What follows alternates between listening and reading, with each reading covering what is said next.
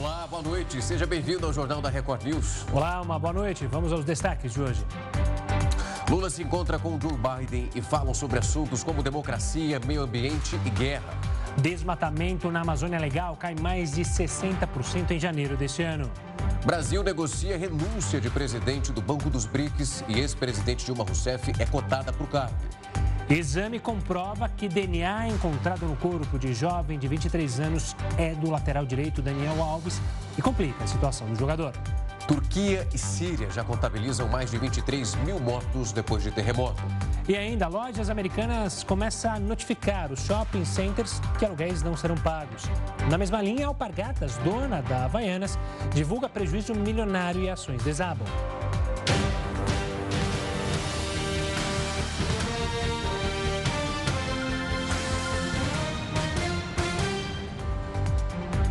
Os dados biométricos de, que são investigados pela invasão dos prédios, principalmente quando a gente olhou aqui no Brasil para a situação dos três poderes, eles poderão ser fornecidos à Polícia Federal pelo Tribunal Superior Eleitoral.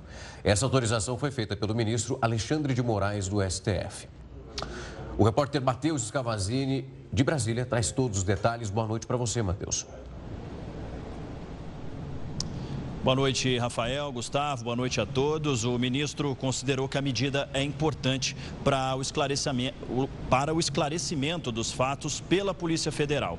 A decisão dá acesso à PF aos dados biográficos de títulos de eleitor, por exemplo, e ainda a fotografia dos envolvidos nos atos extremistas e cadastrados também na Secretaria Nacional de Trânsito e do Instituto Nacional de Tecnologia da Informação. Na transferência desses dados, a as autoridades deverão tomar cuidado seguindo a Lei Geral de Proteção de Dados, justamente por conter dados pessoais envolvidos. Essa também é uma medida que foi determinada pelo ministro do Supremo, Alexandre de Moraes. A intenção é ajudar a confirmar a identidade dos envolvidos e o grau de participação de cada um, cada um deles nesses atos do dia 8 de janeiro. Vale lembrar que o acesso a essas informações só vale para o inquérito que investiga a as invasões às sedes dos três poderes aqui em Brasília. Ainda sobre esse inquérito, a perícia feita pela Polícia Federal no celular do governador afastado do Distrito Federal, Ibanês Rocha, constatou que ele não se omitiu durante os episódios de vandalismo. Desde o dia anterior, ele mantinha contato com as autoridades do governo federal, do Congresso Nacional, do Supremo Tribunal Federal e de órgãos de segurança aqui do Distrito Federal. Rafael, Gustavo. Tá certo, Matheus. Obrigado pelas informações. Uma ótima noite, um ótimo final de semana. Olha, a Polícia Civil cumpriu nesta sexta-feira mandados de busca e apreensão em endereços ligados ao bicheiro Rogério Andrade.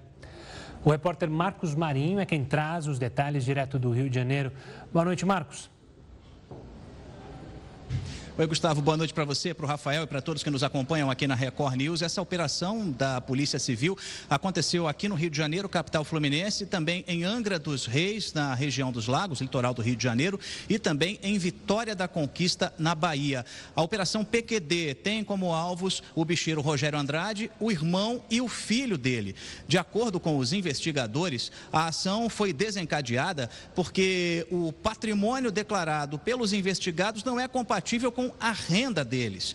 As, os policiais estiveram em endereços ligados a Rogério Andrade, estiveram na casa dele na Barra da Tijuca, aqui na zona oeste da capital fluminense. Estiveram também em um restaurante muito badalado em Ipanema, na zona sul do Rio de Janeiro, um restaurante de alto padrão, onde Rogério Andrade figura como um dos sócios deste restaurante. Foram 25 mandados de busca e apreensão e a justiça determinou o bloqueio de 40 milhões de reais em bens e também em valores. Foram apreendidos terrenos, carros de luxo e até mesmo um iate avaliado em 10 milhões de reais.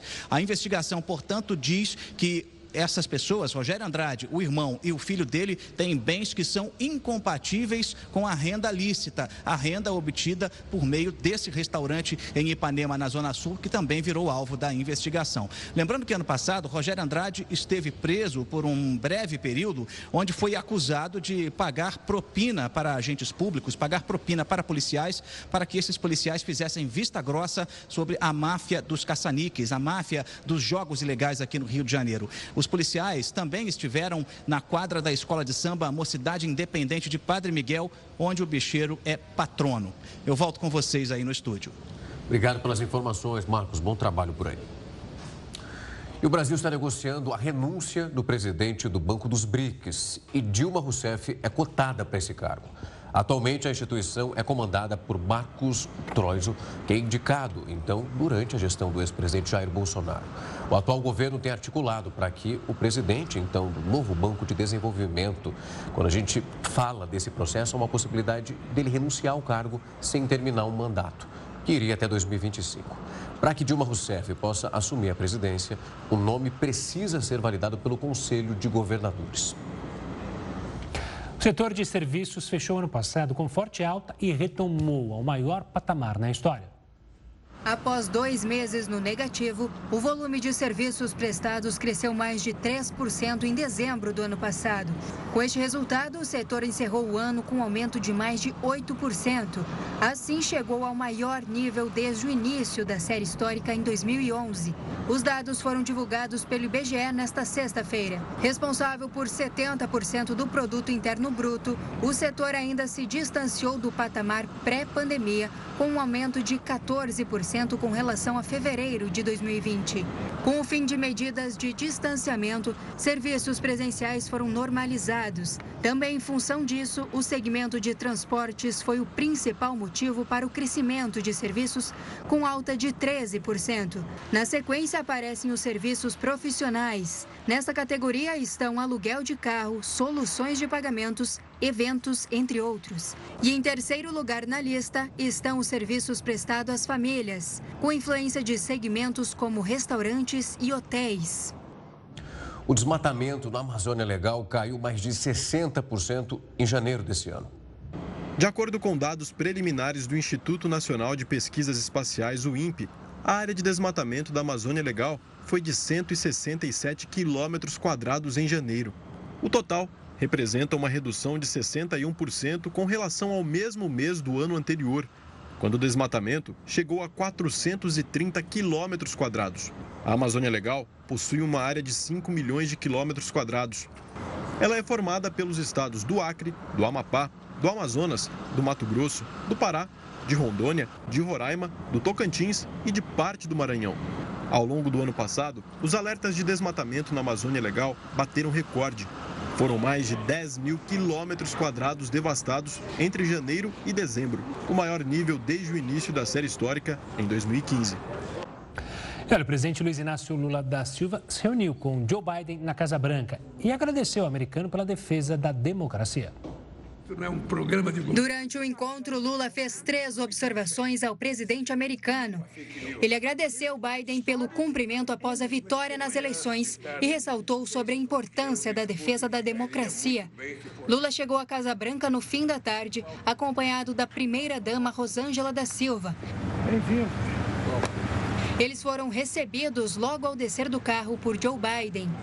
A conversa a portas fechadas entre os presidentes tratou de temas relacionados ao aquecimento global, o combate à desigualdade racial e o comércio entre o Brasil e os Estados Unidos. Ou seja, cuidar da Amazônia hoje. So that is to say, to take care of the Amazon rainforest today. É cuidar do planeta Terra. Is to take care of the planet Earth. E cuidar do planeta Terra é cuidar da nossa sobrevivência. Is to take care of our own survival. E por isso isso Todos nós temos a obrigação de deixar para os nossos filhos e nossos netos um mundo melhor do que aquele que nós recebemos do nosso pais. Após a reunião com Biden, Lula falou com a imprensa ao lado do presidente dos Estados Unidos. É preciso que a gente estabeleça uma nova conversa para construir uma governança mundial mais forte. So that we can build a world governance porque a questão climática, se não tiver uma governança global forte, que tome, de, de, que tome decisões, que todos os países sejam obrigados a cumprir, se nós não tivermos, não vai dar certo. Mais cedo, antes do encontro com Biden, Lula esteve com parlamentares do Congresso norte-americano, entre eles o senador Bernie Sanders, que nas últimas eleições concorreu nas primárias do Partido Democrata. Logo depois do encontro, o presidente Lula falou com a imprensa e confirmou que os Estados Unidos vão apoiar oficialmente o Fundo Amazônia, uma das pautas recorrentes do governo brasileiro. O Brasil não quer transformar a Amazônia num santuário da humanidade. Mas também o Brasil não quer abrir mão de que a Amazônia é um território do qual o Brasil é soberano. O que nós queremos, na verdade, é compartilhar com a ciência do mundo inteiro um estudo profundo sobre a necessidade da manutenção da Amazônia, mas extrair da riqueza da biodiversidade da Amazônia algo que possa significar a melhoria da qualidade de vida das pessoas que moram lá, que são mais de 25 milhões de pessoas. E fazendo isso, a gente vai estar garantindo que haja uma maior segurança com relação ao planeta. Porque agora todo mundo já sabe que o planeta é redondo, que ele gira e que ele, portanto, passa em todo lugar e que ninguém escapa da destruição que a gente fizer no planeta. Eu não discuti especificamente um fundo amazônico. Eu discuti a necessidade dos países ricos assumir a responsabilidade de financiar todos os países que têm florestas e só na América do Sul, além do Brasil, nós temos o Equador, temos a Colômbia, temos o Peru, temos a Venezuela, temos as Guianas, ou seja, nós temos vários países que nós temos que cuidar. Então, eu não tratei especificamente da, da, do, do fundo amazônico, eu dei da necessidade de preservar. Agora, o que eu posso dizer é que ele vai participar do fundo amazônico. O presidente brasileiro ainda reafirmou a necessidade de se criar um grupo de paz para a guerra da Ucrânia. Lula declarou que trabalhará para construir o projeto que visa um cenário de pacificação global. Falei com o presidente Biden, o que eu já tinha falado ao presidente Macron, o que eu já tinha falado ao chanceler alemão Olaf Schutter, sobre a necessidade de se criar um grupo de países que não estão envolvidos diretamente ou indiretamente na guerra da Rússia contra a Ucrânia, para que a gente encontre possibilidade de fazer a paz. Ou seja, eu estou convencido que é preciso encontrar uma saída para colocar fim a essa guerra. E eu senti da parte do presidente Biden a mesma preocupação. Porque ninguém quer que essa guerra continue.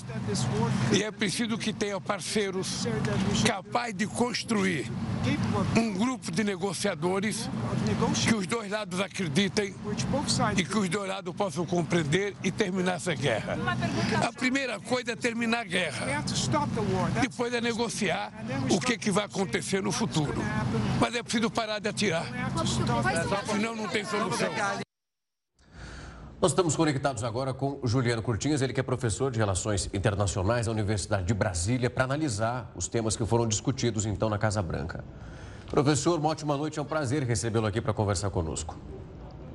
Boa noite, Rafael. Boa noite, Gustavo. Um prazer muito grande falar com vocês e com todos os telespectadores. Professor, nós tivemos dois pontos, separamos aqui inclusive essas falas para quem está em casa entender. Quando ele é questionado, e quando eu digo ele, o presidente Lula, sobre o Fundo Amazônia, ele disse que isso não foi um tópico, digamos que exclusivo. A conversa foi ventilada, mas não bateram o martelo. Logo na sequência, ele toca na Ucrânia, dizendo que é preciso que parem de atirar. Ou seja, não temos também ali uma posição decisiva. O quanto essas conversas podem se confrontar para trazer algo benéfico para o Brasil, principalmente quando a gente fala da Amazônia.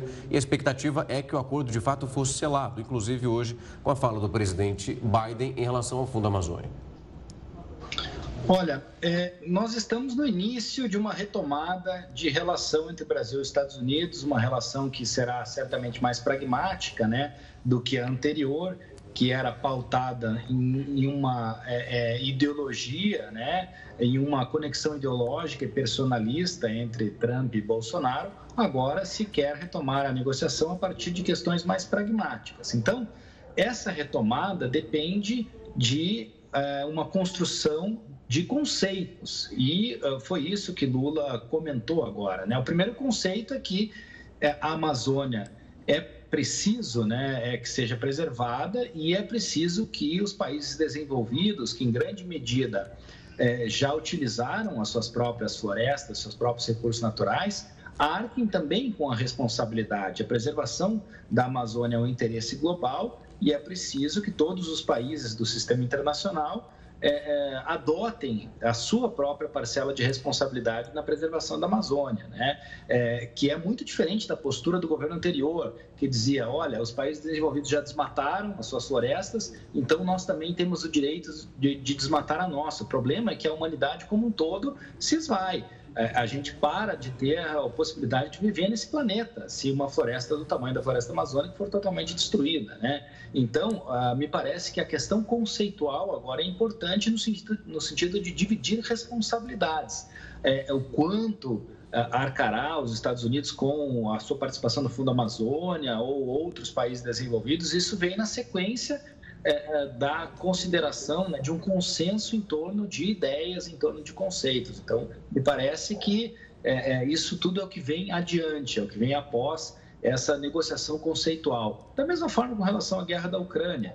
Né, o conceito que o Lula está querendo construir é que é, precisamos parar de enviar armamentos, né? enfim, o Ocidente precisa parar de enviar armamentos à Ucrânia e, a partir disso, é, é, vai se começar a negociar a paz. Né? Então, tem que se criar condições para negociar a paz e depois a, a negociação específica né, de que tipo de paz teremos é subsequente. Professor, me chamou a atenção e eu queria saber do senhor os desafios que o presidente Lula terá na iniciativa dele, no discurso e uma posição muito mais de querer ter uma participação, um protagonismo de liderança mundial, não apenas regional. Aqui no Brasil, aqui na América Latina, obviamente, o Brasil é um líder e não tem, é, obviamente, é, alguém próximo a ele com tamanho e com tamanho protagonismo no mundo. E o presidente aciona é, a questão de criar um grupo para defender justamente a paz mundial, fala sobre a questão da Amazônia, fala sobre a democracia o, quais são os desafios para o presidente ser tratado, o mundo, o Brasil, como um protagonista do, da forma que ele imagina? Olha, ele tem uma grande vantagem, que é substituir um presidente que era muito mal visto no mundo como um todo, né? É, essa é a primeira vantagem que Lula tem. É, Bolsonaro é um presidente que, que, enfim, não tinha essa pegada da política internacional e era visto como um pária, né? Até mesmo o seu chanceler da época, Ernesto Araújo, falou: ah, se o Brasil for visto como um pária, tudo bem, né? É esse o papel que ocuparemos. Mas é, é, essa é uma vantagem que Lula traz. A segunda vantagem é que Lula exerceu entre 2003 e 2010 uma política externa baseada na sua personalidade, baseada na sua capacidade, no seu carisma, é, que ainda tem traz uma memória consigo, né? Então é, a retomada do protagonismo brasileiro no sistema internacional é, provém dessas duas vantagens que ele detém. Por outro lado, o Brasil é um país que tem baixa participação no comércio internacional, é, que não exerce né, com um grande protagonismo uh, o papel que poderia lhe caber. Nós estamos né, entre as 10 maiores economias do mundo, as 10 maiores populações do mundo e é, é, os 10 maiores territórios do mundo. Então, somos um dos únicos cinco países que tem essa dimensão continental, né, além de nós, aos Estados Unidos e os demais países do BRIC, né? a Rússia, a Índia e a China. Então, são apenas cinco países que estão entre esses grandes países de dimensões continentais. Entre eles, o Brasil é o que exerce menos protagonismo. Então, há um espaço para a gente crescer, mas há também é, dificuldades no sentido de crescer. Né? A gente vai encontrar aí é, é, diversas portas fechadas e aí tem que ter muita habilidade para abrir. Agora, certamente o Brasil precisa aumentar a sua participação no sistema internacional. Não acredito em um protagonismo global mas é, somos um líder regional e colocarmos ideias, colocarmos conceitos na mesa é algo que eh, eu louvo a iniciativa de, de fazer. Professor, foi um prazer recebê-lo aqui para entender esse dia que é muito importante, principalmente quando nós temos ali dois polos que tentam se reconectar depois de um momento tão delicado e tratando dessas políticas que são necessárias, principalmente aqui para o Brasil. Muito obrigado, professor. Obrigado, são as duas maiores democracias né, das Américas e do Ocidente como um todo, então importantíssimo que caminhem juntas. Muito obrigado e um abraço, boa noite a todos. Uma Até ótima mais. noite, professor. A Polícia Federal vai poder acessar dados biométricos de fotos de investigados por atos extremistas. O ministro do Supremo, Alexandre de Moraes, autorizou o TSE a repassar as informações. O ministro considerou a medida pertinente para a elucidação das investigações. O inquérito ainda solicita que, ao transferirem as informações, os órgãos adotem medidas de segurança referidas na Lei Geral de Proteção de Dados por haver dados pessoais envolvidos. O turismo no Brasil avançou no ano passado já está operando em níveis acima do período pré-pandemia. Passado o pior momento da pandemia do coronavírus no Brasil, o turismo teve alta de 29,9% em 2022. Somente em dezembro, a variação positiva atingiu 4,1% na comparação ao mês anterior. Os dados são da pesquisa mensal de serviços apurada pelo Instituto Brasileiro de Geografia e Estatística, o IBGE. Com o ganho no acumulado em todo ano passado, o setor opera em um nível 1,5% maior em relação ao patamar anterior ao surto de Covid-19 de fevereiro de 2020. No entanto, o turismo ainda está 5,5% menor do que em fevereiro de 2014, quando alcançou o maior nível da série histórica, iniciada em 2011. Para o ano de 2023, a gente espera um crescimento na sequência e que seja tão bom quanto foi de 2022. Existe espaço para crescer, a gente vê um mercado aquecido, tanto no mercado corporativo quanto no mercado de lazer. Eh, a demanda para as viagens, aí está tendo um aumento de, oferta das companhias aéreas aí de espaço de assentos nos destinos. Então, realmente, 2023 tem tudo para ser um ano igual ao melhor de 2022. Ainda sobre os dados de 2022, o turismo teve crescimento em 12 dos locais investigados pela pesquisa. O destaque fica com Minas Gerais, que cresceu 49,4% e foi o estado com maior alta no setor. Segundo o levantamento da Confederação Nacional do Comércio de Bens, Serviços e Turismo, entre março e agosto de 2020, o setor teve que eliminar 470 mil vagas formais. Nos meses subsequentes, foram criadas cerca de 465 mil vagas de emprego seletista. E apesar dessa retomada, há vagas no mercado. Acho que daqui para frente a realidade não é pensar em recuperar o passado, é a gente conseguir fazer melhor com o que vai ter em mãos daqui para frente, do presente e futuro. Tá? Tem muita gente que saiu do segmento de turismo, foi trabalhar em outras áreas e o nosso setor continua demandado para mão de obra. Para quem pensa em migrar de um plano de saúde para outro com o objetivo de economizar nesse início de ano, é bom ficar atento e com de olho no tempo de carência de cada serviço médico. Dependendo do tratamento, esse intervalo pode chegar a dois anos. Hora de conversar com o Heroto Barbeiro para saber mais sobre isso. Heroto, uma boa noite. Existe alguma estratégia para o usuário se organizar melhor com esses prazos e não acontecer de trocar de plano de saúde e aí se dar conta, ter a doença, ó, e aí se der conta que, olha, não vai cobrir? Tem sim, Gustavo. Agora, a gente precisa lembrar o seguinte: é, é, nós estamos no começo do ano. É época que a gente fica pensando assim, vamos reduzir o nosso gasto. Aí a gente lembra IPTU, IPVA, que mais? Uh, material escolar, depois tem também cartão de crédito. Então a gente tem que apertar o cinto, é isso, Gustavo? É isso. Vai fazer o quê? Tem que cortar.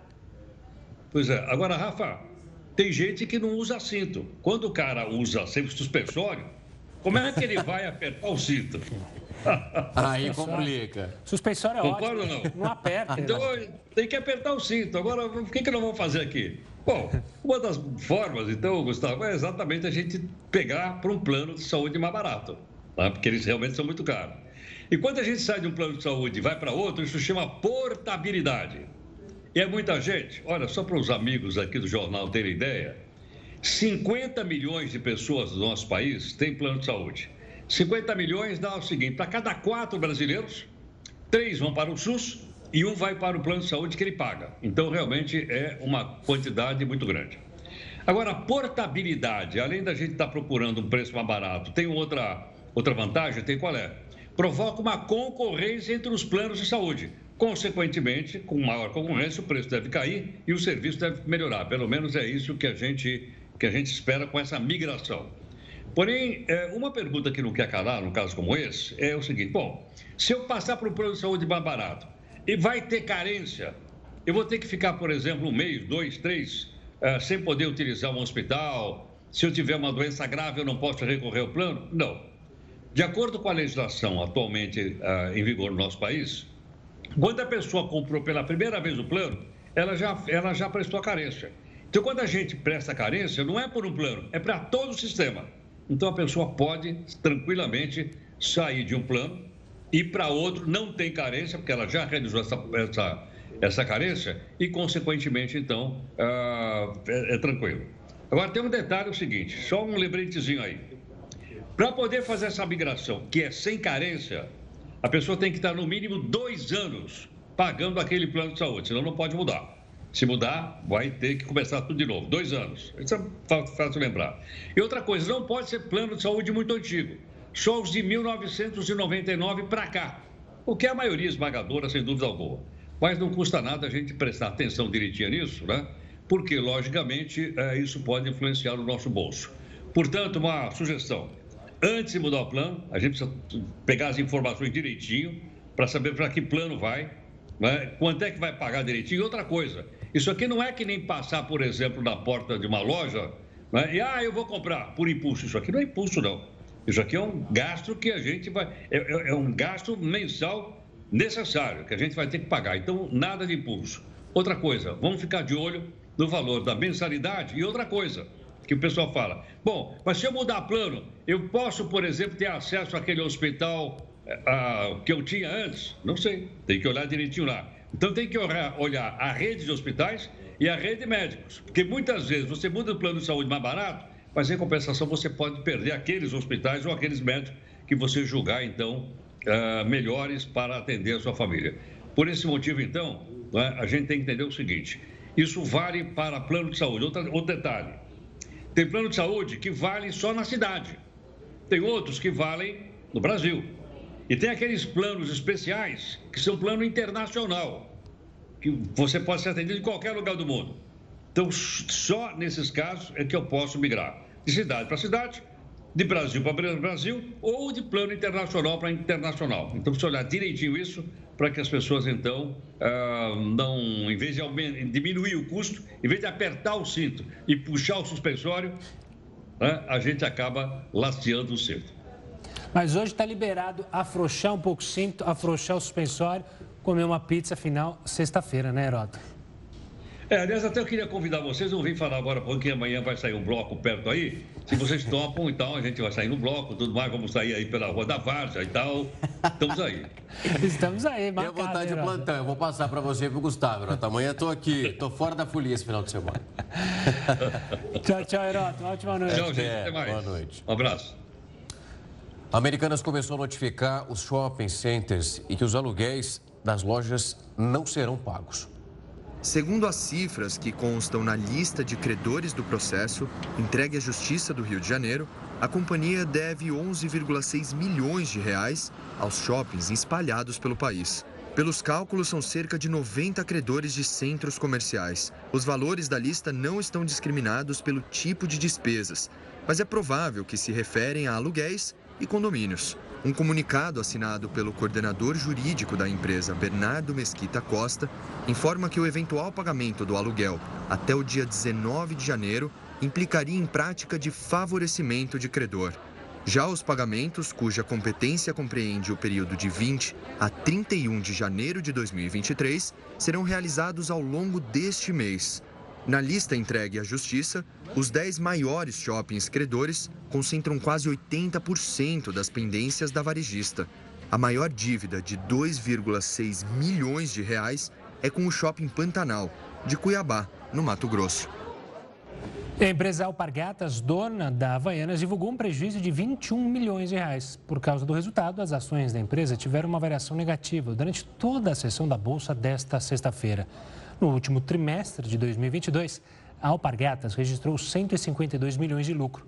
Segundo o documento de divulgação dos resultados, o recuo no balanço comercial reflete a queda de volume no Brasil e o aumento das despesas comerciais e de marketing da companhia.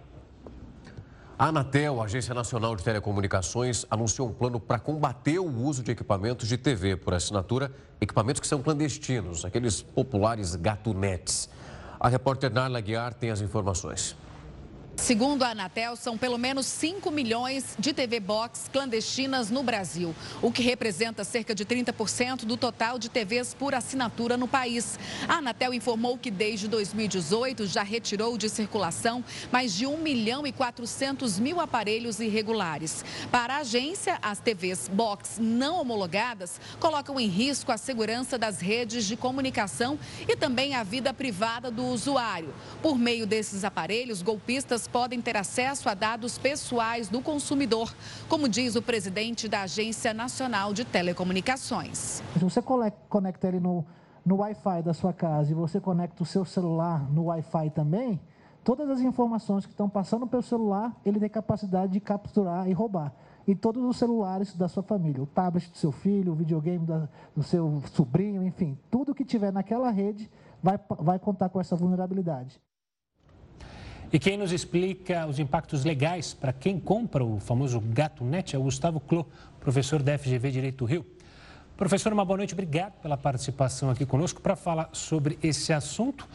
É, começando então com o fato de quem consome ou usa desses serviços, a partir de agora muda alguma coisa? Já era crime, não é crime? O que, que a gente pode dizer?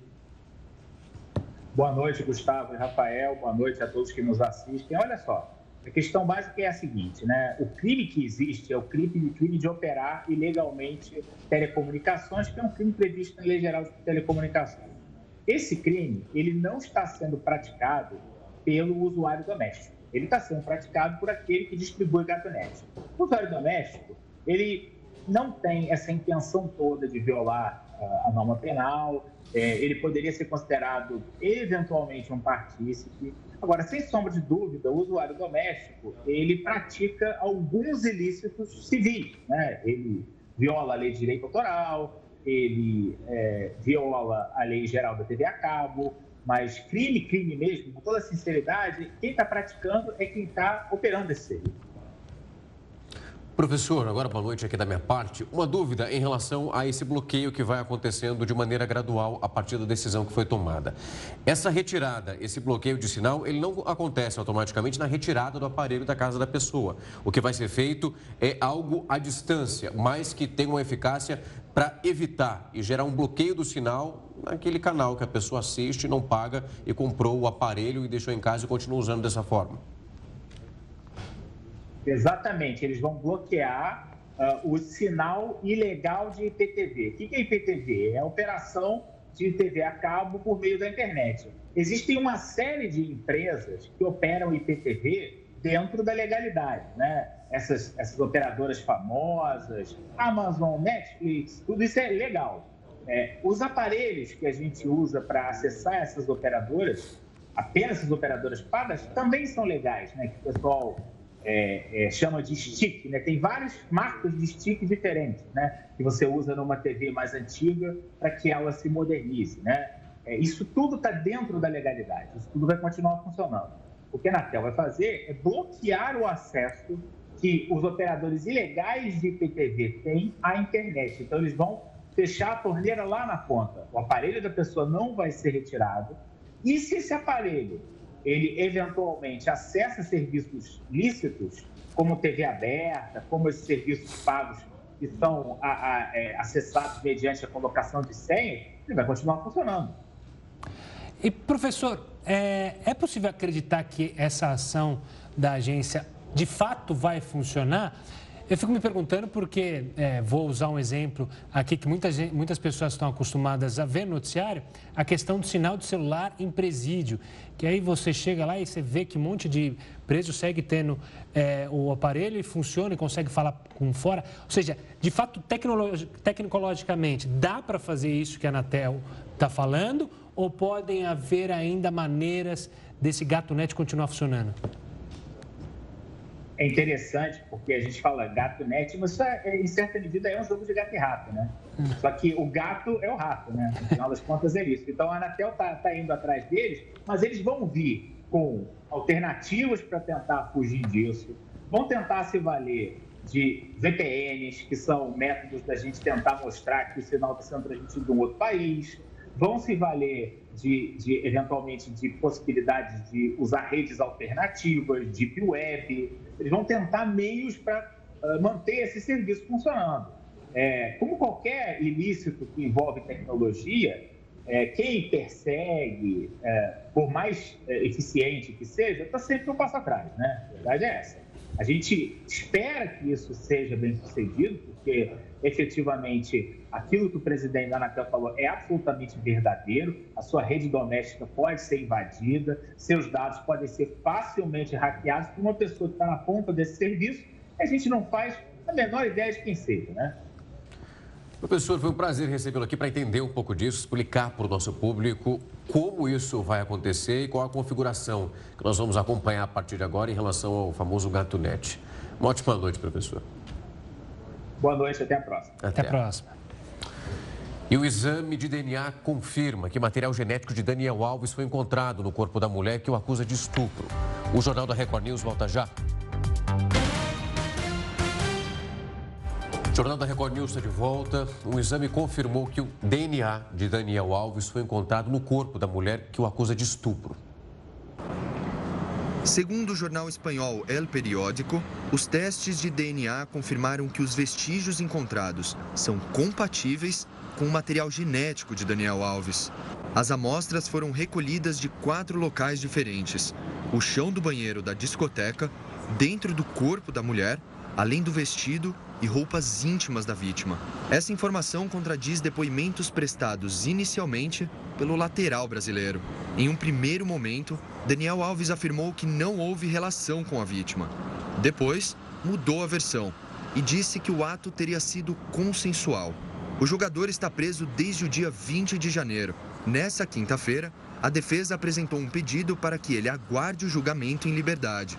Como garantia de que não deixaria a Espanha, o jogador estaria disposto a usar tornozeleira eletrônica e entregar os passaportes para as autoridades. O Ministério Público é contra a liberação do atleta.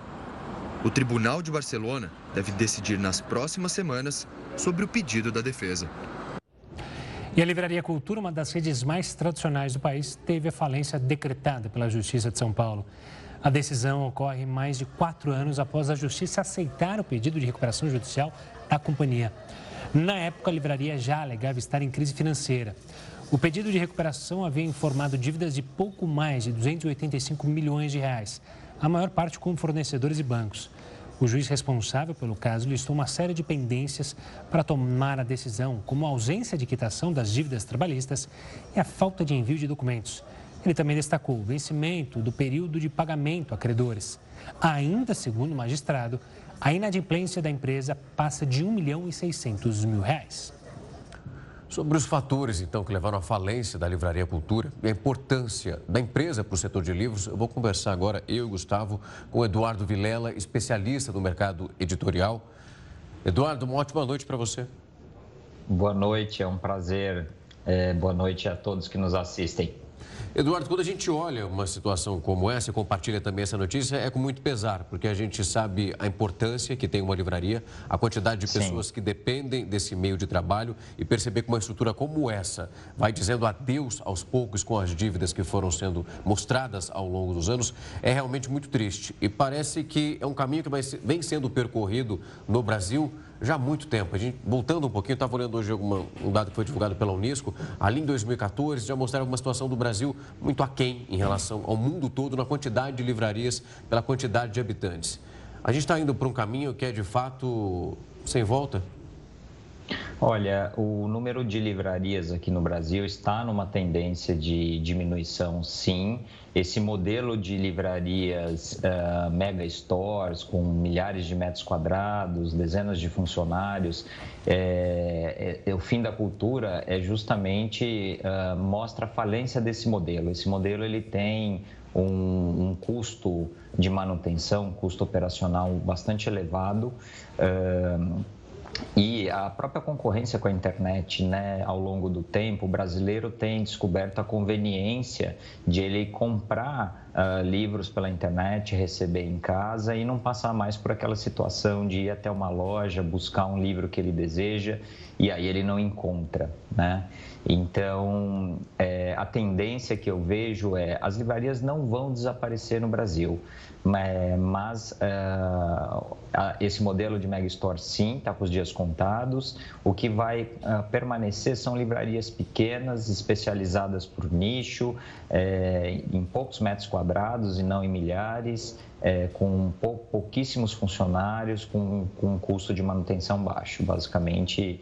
Isso é um fenômeno que está acontecendo também em outros lugares do mundo, tá? Isso não é apenas uma realidade brasileira. Eu, eu gosto sempre de lembrar o exemplo da livraria Borders nos Estados Unidos, que chegou a ter é, mais de mil lojas e ela quebrou no, no início dos anos 2000, ali por volta de 2011, naquela época, né? Então, é, realmente, assim, a concorrência com a internet, se a gente pensar um grande site que venda livros impressos, é, esse site tem é, uma operação, essa empresa tem uma operação um centro de distribuição, tem um custo de manutenção, um custo de funcionamento muito mais baixo do que uma empresa que tem lojas físicas, né? Então a internet consegue, os sites conseguem vender os livros a um preço é, muito abaixo.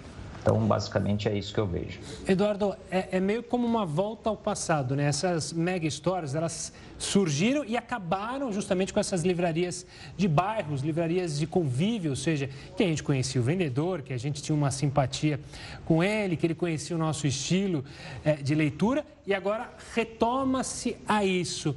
A gente pode dizer que o mercado editorial teve uma sacada que não funcionou ou seja, imaginou que poderia existir esse tipo de negócio, mas o tempo mostrou que, na verdade, é, foi um tiro na água?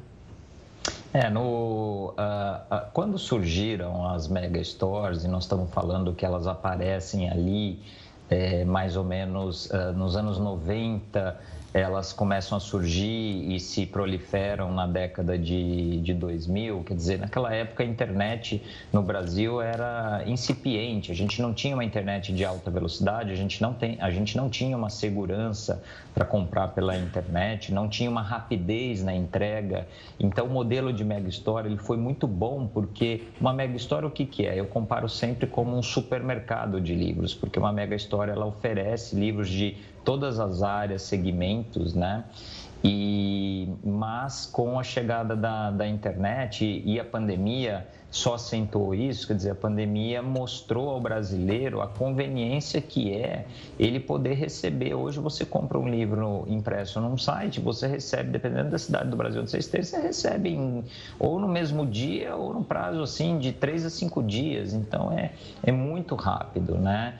E então esse modelo de supermercado no passado ele atendeu, ele funcionou bem de você ir num lugar só e encontrar tudo que você precisava. Mas a partir do momento em que você tem uma facilidade, uma agilidade muito grande de, de poder, não precisar sair de casa. O tempo hoje é o, é o, é o bem mais precioso que todos nós temos. Então, aquela coisa de você, aquela situação que nós vivemos muitas vezes, de você ir até uma livraria Mega Store, é, procurar um determinado título e você chegar lá e não tem. Né? Quer dizer, você perdeu o seu tempo, gastou estacionamento e quer dizer, e com a internet isso acaba, né? Na, e, e, na pandemia, quer dizer, imagina o, os meses, né, que as livrarias ficaram fechadas. Isso no caso foi foi um golpe de misericórdia. A cultura já vinha com esse problema de recuperação judicial e o brasileiro se encantou e passou a comprar online. Né? Então, então, assim, a pequena livraria ela vai continuar existindo é, por uma prestação de serviço, ou seja, por ter ali esse justamente esse atendimento bastante qualificado do passado que você falou, né? E, e, por realizar eventos, por fornecer uma experiência ao leitor, porque vai continuar sendo mais barato comprar pela internet o livro. Né? A pequena livraria não vai competir por preço, ela vai se diferenciar pela experiência de um bom atendimento e, como ela, as pequenas livrarias que vão sobreviver não vão ser supermercados, ou seja, elas não vão ter livros de todas as áreas e assuntos, elas vão ser especializadas. Então, uma livraria só de livros infantis, uma livraria só de livros de ficção e artes, uma livraria só de livros técnicos. Então, é assim que eu vejo. Eduardo, quando a gente olha para esse cenário, e a gente precisa embarcar numa reflexão um pouco mais profunda, quando você olha essa manchete das livrarias fechando, quase que ali no seu inconsciente, poxa, as pessoas estão lendo menos, mas não é esse cálculo, porque essas grandes empresas, elas continuam com uma venda muito alta em relação às pessoas comprando o livro, outras preferem fazer a leitura pelo tablet, ou seja, o conteúdo ele é assimilado, ele é feito. É o espaço físico que chega num ponto muito crítico e que culmina no fechamento dessas lojas.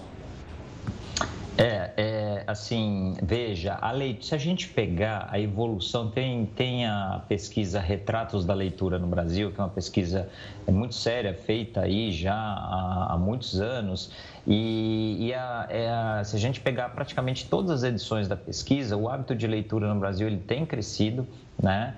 E agora a forma de se, o que está mudando é o canal de vendas, a forma de se comprar o livro, né? Então, não é que não significa o fato de livrarias estarem fechando que as pessoas estão lendo menos. Muito pelo contrário, as pessoas estão lendo mais. É... Outra coisa também que é importante a gente dizer: nós estamos num país em que a grande maioria das vendas de livros são livros impressos, né?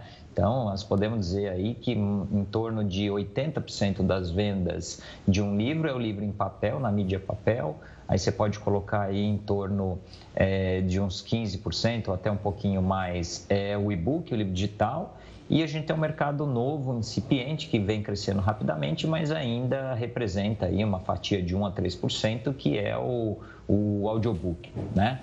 Então, é, o que está mudando é a forma de comprar. Né? A, pandemia aconteceu pela primeira vez das vendas de livros impressos pela internet superarem as vendas de livrarias físicas.